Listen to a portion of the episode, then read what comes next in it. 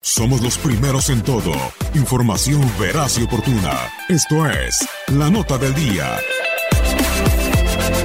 Con la nueva temporada, tan solo unos días de comenzar, los mejores equipos de la Premier League buscan tener una plantilla conformada por jugadores de altísima calidad en busca de cumplir el sueño de convertirse en el monarca de Inglaterra. El actual campeón, el Manchester City, realizó pocos pero efectivos movimientos, y es que la mayoría de las altas del City son jugadores que regresan con los Sky Blues después de estar a préstamo. Las principales llegadas al conjunto Citizen es la de los españoles Angeliño y Rodri, quienes llegan para reemplazar a Fabian Delph y un futuro sustituto para Fernandinho, respectivamente. Vincent Company se marchará libre al Anderlecht de la Liga Belga.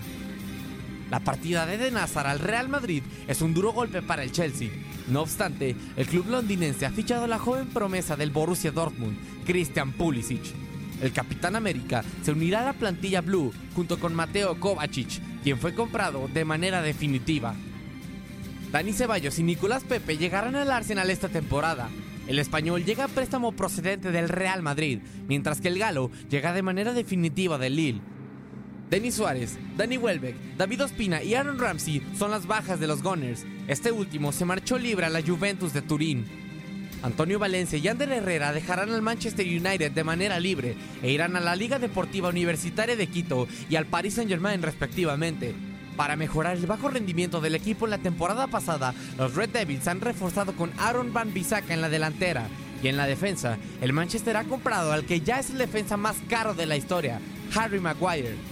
El inglés llega procedente por 87 millones de Leicester City, superando los 85.5 millones que fueron pagados por Matt de League. El conjunto inglés que más sorprendió fue el Tottenham Hotspur. Los Lily Whites incorporaron al francés Tanguy Ndombele a sus filas, rompiendo una racha de 18 meses sin fichar un solo jugador.